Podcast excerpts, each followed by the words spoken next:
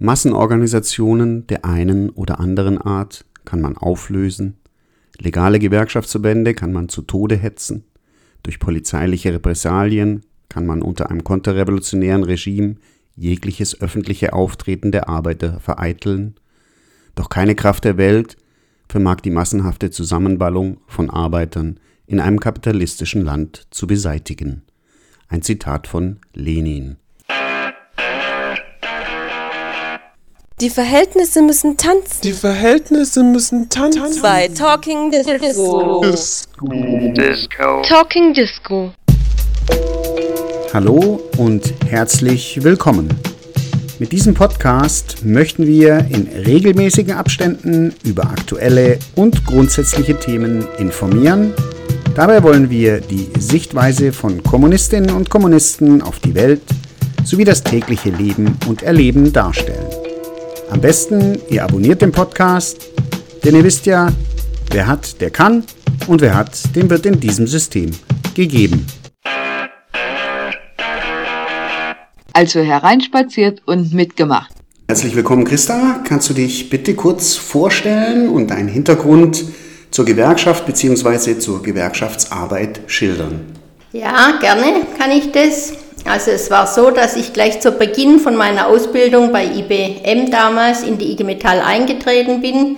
Das war praktisch bei mir ein Gedanken aus der Kirche raus in die Gewerkschaft rein.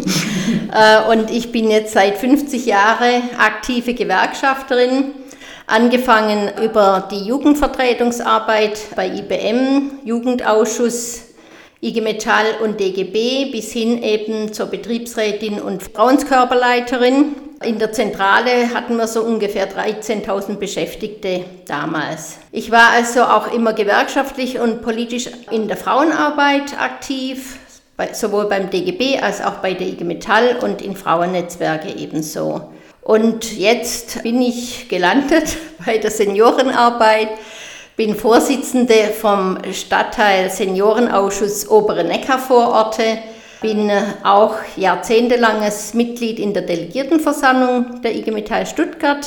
Da bin ich jetzt auch immer noch Mitglied. Die Delegiertenversammlung ist sozusagen das örtliche Parlament von der IG Metall. Ich bin aber auch seit Jahrzehnten aktiv bei der Gewerkschaftslinken. Früher hieß der bundesweite Zusammenschluss Initiative zur Vernetzung der Gewerkschaftslinken. Heute heißt es Vernetzung für kämpferische Gewerkschaften. Da bin ich auch eine der drei Sprecherinnen. Und ich bin nicht nur im bundesweiten Zusammenschluss aktiv, sondern eben auch im örtlichen Ableger, also im Zukunftsforum Stuttgarter Gewerkschaften und beim Metallertreff. Bitte gib uns einen kurzen Überblick zur Tarifvertragssituation in Deutschland. Also sind die meisten ArbeitnehmerInnen in einem Tarifvertrag oder sind ihre Arbeitsverhältnisse oft außerhalb davon? Also es ist so, dass seit Jahrzehnten die Tarifbindung rückläufig ist. Seit 1996 äh, ist der Anteil der Beschäftigungsverhältnisse mit Branchentarifvertrag in Westdeutschland um 26 Prozentpunkte gesunken. In Ostdeutschland war das Niveau von Anfang an viel niedriger und dennoch sank das Niveau dort auch um 23 Punkte. Dem Institut für Arbeitsmarkt und Berufsforschung zufolge galt 2022 nur noch in jedem vierten Betrieb ein Flächen- oder ein Firmentarifvertrag. Darf ich kurz einhaken? Kannst du irgendwelche Gründe sagen oder was ist deiner Meinung nach der Punkt, warum das so rückläufig ist? Ja, da gibt es natürlich mehrere Gründe. Die Tarifbindung sinkt nicht nur durch die Tarifflucht vieler Unternehmen, aus einem Branchentarifvertrag. Sie wurde auch durch zahlreiche politische Maßnahmen wissentlich und willentlich natürlich gesenkt. In den 90er Jahren wurden aufgrund von neoliberalen EU-Richtlinien viele Sektoren, die vormals im öffentlichen Dienst angesiedelt waren, oder von staatlichen Unternehmen betrieben wurden, privatisiert und für neue private Anbieter eröffnet. Von den Privatisierungen waren der Gesundheitsbereich, Telekommunikation, Post, öffentlicher Nah- und Fernverkehr, Luftfahrt, Energieversorgung und Ver- und Entsorgung betroffen und die waren alle vorher zu 100% tarifgebunden. Viele Unternehmen, die die privatisierten Betriebe übernahmen, verweigerten eine Tarifbindung, um sich durch niedrige Lohnkosten einen Wettbewerbsvorteil zu schaffen. Und der Staat verzichtete bei der Privatisierung auch auf die Verpflichtung einer Tarifbindung und begünstigte damit die Tarifflucht als Mittel der Kostensenkung. Deshalb ist der Niedriglohnsektor gerade in den oben genannten Sektoren besonders hoch. Viele Unternehmen entfliehen der Tarifbindung, indem sie Betriebsteile ausgliedern, als Werkverträge vergeben, Subunternehmen einsetzen oder Scheinselbstständige beschäftigen. So konnte der größte Niedriglohnsektor in ganz Europa entstehen, in dem möglichst wenig reguliert ist und kein Platz mehr für allgemeinverbindliche branchenbezogene Flächentarife ist. Zahlen vom Statistischen Bundesamt zum Stand von April 22 zeigen die Auswirkungen, die Beschäftigten müssen mit bescheidenen Löhnen auskommen. Rund 56 Prozent verdienen weniger als 20 Euro brutto in der Stunde. Das sind insgesamt fast 22 Millionen Menschen. Fast jeder dritte Beschäftigte verdient sogar weniger als 15 Euro pro Stunde.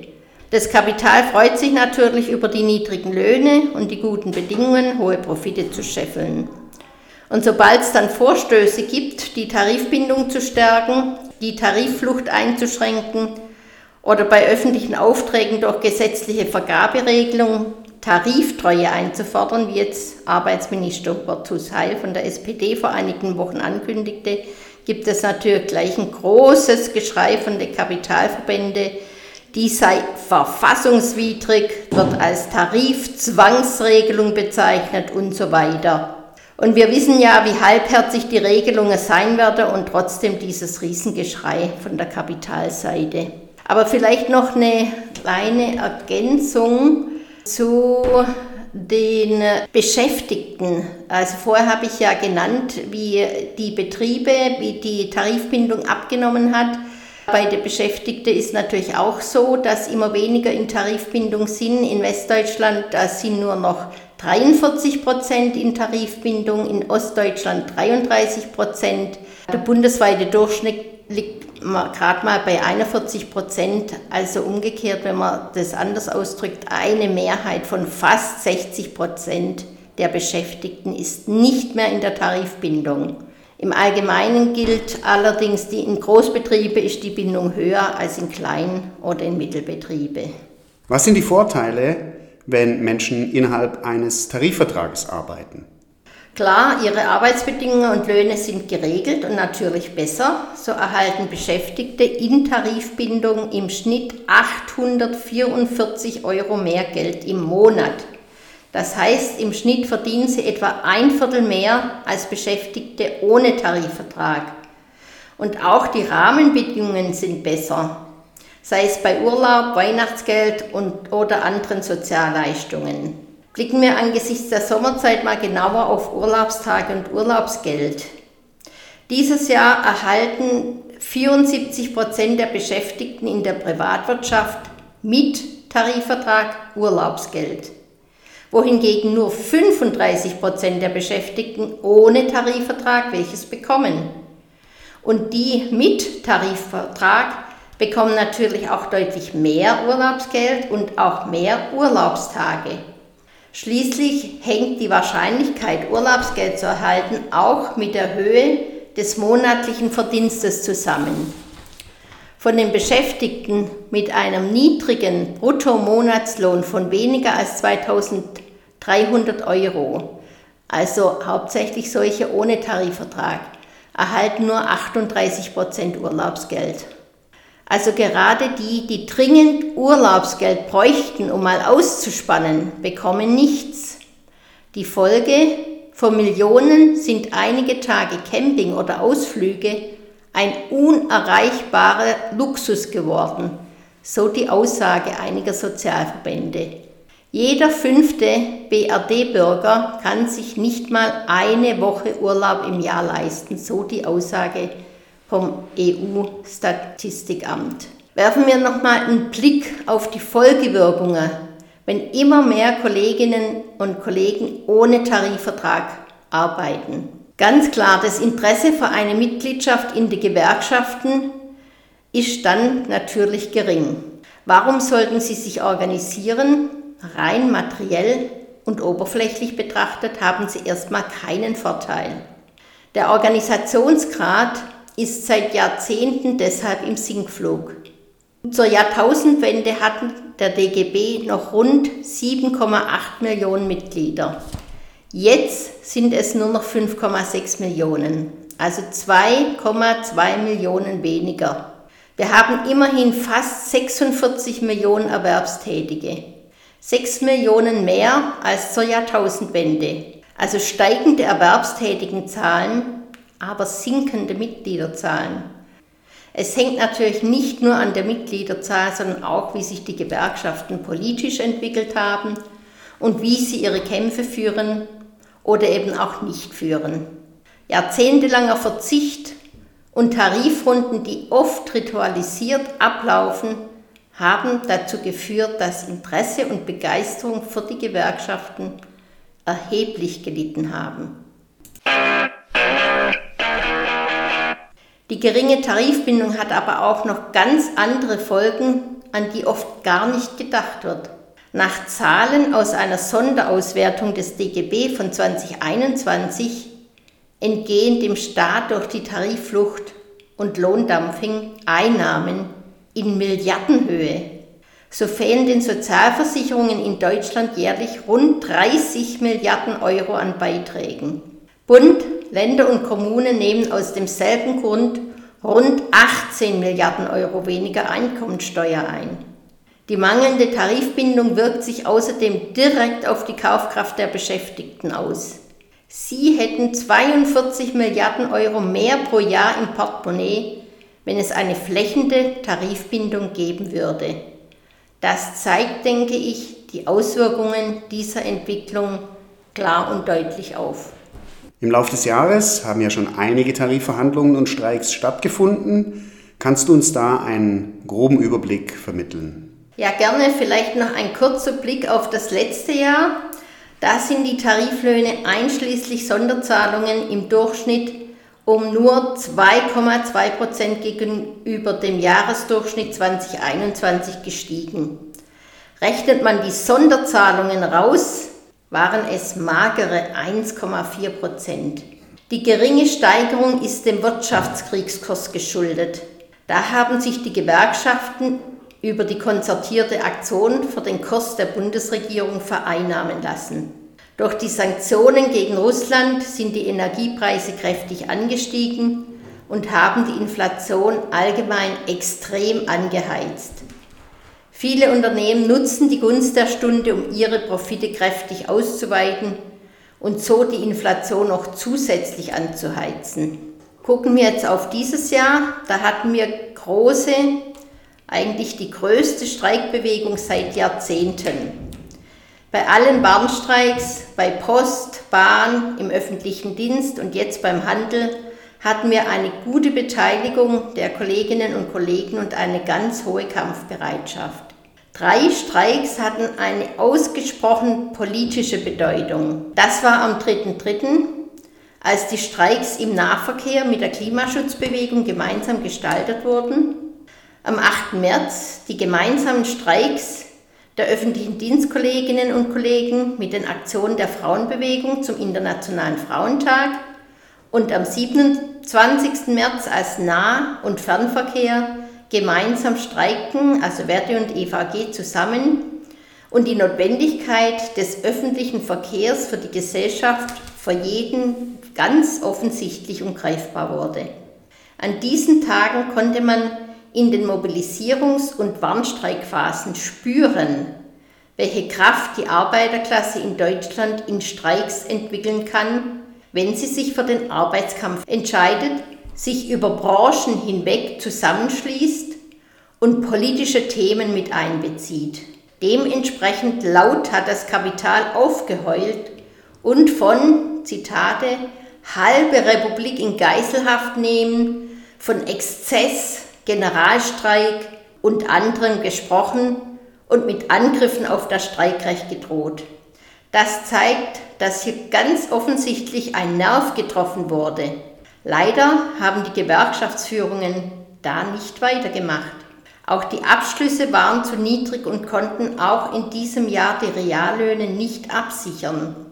Aber es hat sich ein guter Trend in vielen Tarifrunden durchgesetzt. Mindest- oder Festgeldbeträge zu fordern bzw. abzuschließen, auch in Branchen, wo dies überhaupt keine Tradition hat. Manche Tarifbewegungen hatten auch durchaus mehr beteiligungsorientierte Momente als in vergangenen Jahren. So gab es im Vorfeld der Aufstellung der Forderung zum Beispiel aktivierende Befragungen. Das Instrument der sogenannten Arbeitsstreiks wurde genutzt, um Aktive in die Streikplanung einzubeziehen bzw. um in den Abteilungen für den nächsten großen Streik zu werben. In Stuttgart gab es bei Verdi viele Streikkonferenzen, um die Streikenden zu vernetzen und zu beteiligen. Also alles positive Elemente, um die Streikbeteiligung zu steigern und die Streiks zu demokratisieren. Du hast auch einen ausführlichen Artikel zum Tarifabschluss der IGBCE im letzten Jahr geschrieben, in dem du dich vor allem mit der Inflationsausgleichsprämie befasst hast. Kannst du uns dies kurz erläutern? Ja, letztes Jahr ist die IGBCE mit ihrem Tarifabschluss ziemlich vorgeprescht. Dort war die Sympathie für die Inflationsausgleichsprämie, die in der konzertierten Aktion ausgeheckt wurde, ziemlich groß. Beschlossen wurde die Prämie von der konzertierten Aktion. Das Gesetz trat am 19. Oktober 2022 in Kraft. Der Chemieabschluss war zeitgleich und hat als erster Abschluss die Prämie vereinbart. Worum geht es dabei? Im Gesetz wurde vereinbart, dass Unternehmen eine Inflationsausgleichsprämie in einer Höhe von bis zu 3000 Euro steuer- und abgabenfrei an die Beschäftigten auszahlen kann. Hört sich doch super an, oder? Aber halt nur auf den ersten Blick. Eine der vielen Zeitungen des Kapitals, das Handelsblatt, nannte offen die Funktion der Prämie. Zitat aus dem Handelsblatt. Die dahinterstehende Hoffnung war, dass sich so hohe Tarifabschlüsse vermeiden lassen. Also leider ist es genau so eingetreten.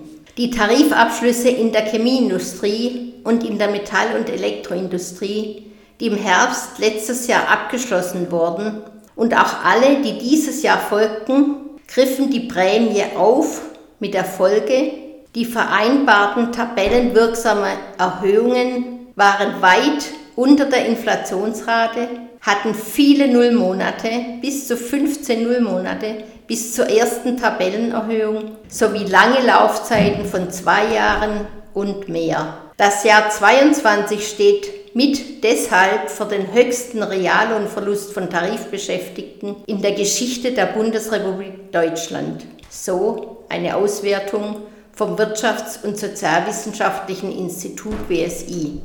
An dem haben die Prämien mit ihren Anteil. Einmalig bezahlte Prämien haben halt keine nachhaltige Wirkung, sondern senken kräftig die Reallöhne auch in der Zukunft, weil die Tariferhöhungen ja immer auf den niedrigen Wert aufsetzen. Tausende von Euro fehlen dadurch in den Taschen der Beschäftigten. Cosima Ingenschei vom EVG-Tarifvorstand hat dafür einen guten Vergleich gefunden. Zitat. Der angebotene Inflationsausgleich ist für die Kolleginnen und Kollegen so hilfreich wie ein Würfel Eis in der Wüste. Jetzt wurde ja schon zwei, dreimal diese ominöse konzertierte Aktion genannt. Kannst du uns kurz erklären, was das bedeutet? Weil im vergangenen Jahr wurde das jetzt wieder vom Kanzleramt ausgerufen und kannst du uns auch vielleicht sagen, was du davon hältst? Also halten tue ich davon natürlich gar nichts. In der konzertierten Aktion kommen Vertreter und Vertreterinnen des Kapitals, der Regierung und die Gewerkschaftsspitzen zusammen. Insbesondere dient sie natürlich dazu, die Gewerkschaften den Interessen des Kapitals und dem Kriegskurs der Regierung unterzuordnen. Und das ist ja leider geglückt, wie ich vorher anhand der Prämie und ihren Auswirkungen auf die Tarifrunden erläutert habe.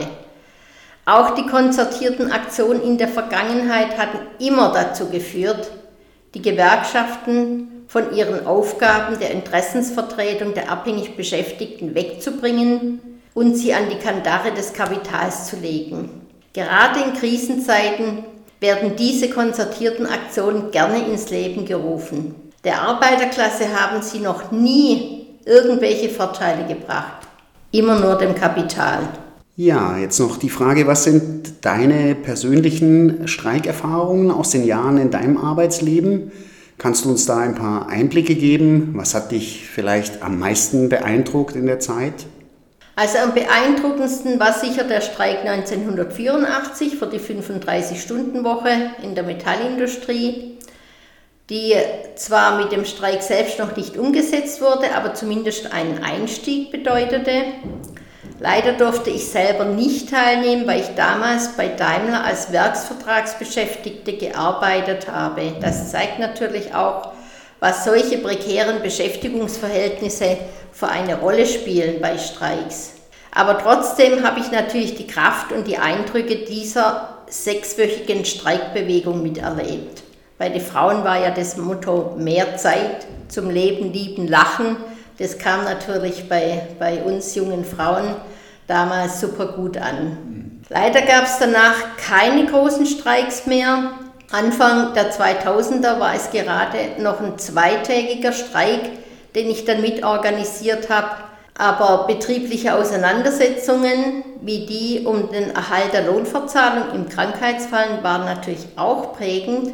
Da sind bei Daimler selbst die Angestellten aus ihren Bürohochhäusern geströmt und haben sich beteiligt. Das ist das erste und einzige Mal, wo ich das so erleben durfte, dass die Angestellten sich wirklich gut in diesem Kampf beteiligt haben und er war auch erfolgreich. Also die Einschränkungen, die Daimler davor hatte, sind durch diese ähm, Aktionen weggeputscht worden. Ne? Dann war natürlich auch der betriebliche Kampf 2004 ums Daimler Presswerk ein tolles Erlebnis. Da haben die Mettinger Kollegen die B10 besetzt und sind auf der B10 nach Untertürkheim zum Warnstreik dort gelaufen. Das war natürlich auch ein tolles Erlebnis, wie die äh, Kollegen da von der B10 zu unserer Kundgebung gestoßen sind.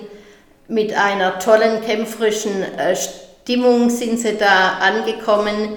Das hat natürlich dort die Kundgebung total belebt. Und sowas gibt halt immer viel Mut und Kraft und wirkt auch äh, bei alle Streikende einfach nachhaltig. Ähm, merkt es auch zum Beispiel in äh, Diskussionen im Ortsseniorenausschuss, wenn man auf solche Streiks oder Auseinandersetzungen zu sprechen kommt, wie da die Eindrücke aus den Kollegen und Kolleginnen nur so raussprudeln.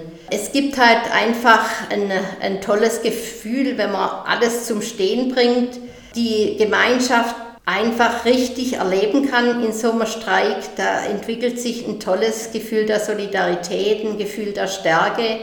Es entsteht auch Klassenbewusstsein, was man sonst in, in zehn Vorträgen nicht äh, erzeugen kann, sondern sowas kann halt immer Streik wunderbar entstehen, wenn, sie, wenn die Kolleginnen und Kollegen sehen, was sie, zu was sie in der Lage sind. Ne? Es gibt den schönen Spruch, Zehn Pfennig erkämpft sind mehr wert als elf Pfennig ausgehandelt. Ein alter Spruch, man sieht es am Pfennig, aber nach wie vor natürlich gültig. Und das zeigt einfach auch nochmal, wie wichtig so äh, Auseinandersetzungen sind, was das für die Kolleginnen und Kollegen äh, bedeutet, so ein Kampf. Jetzt kommen ja die Gewerkschaftskongresse von Verdi im September und der IG Metall im Oktober. Kontroversen gibt es hier zum Thema Rüstung und Waffenlieferungen. Kannst du uns da einen kurzen Einblick in die aktuelle Situation geben? Ja, gerne.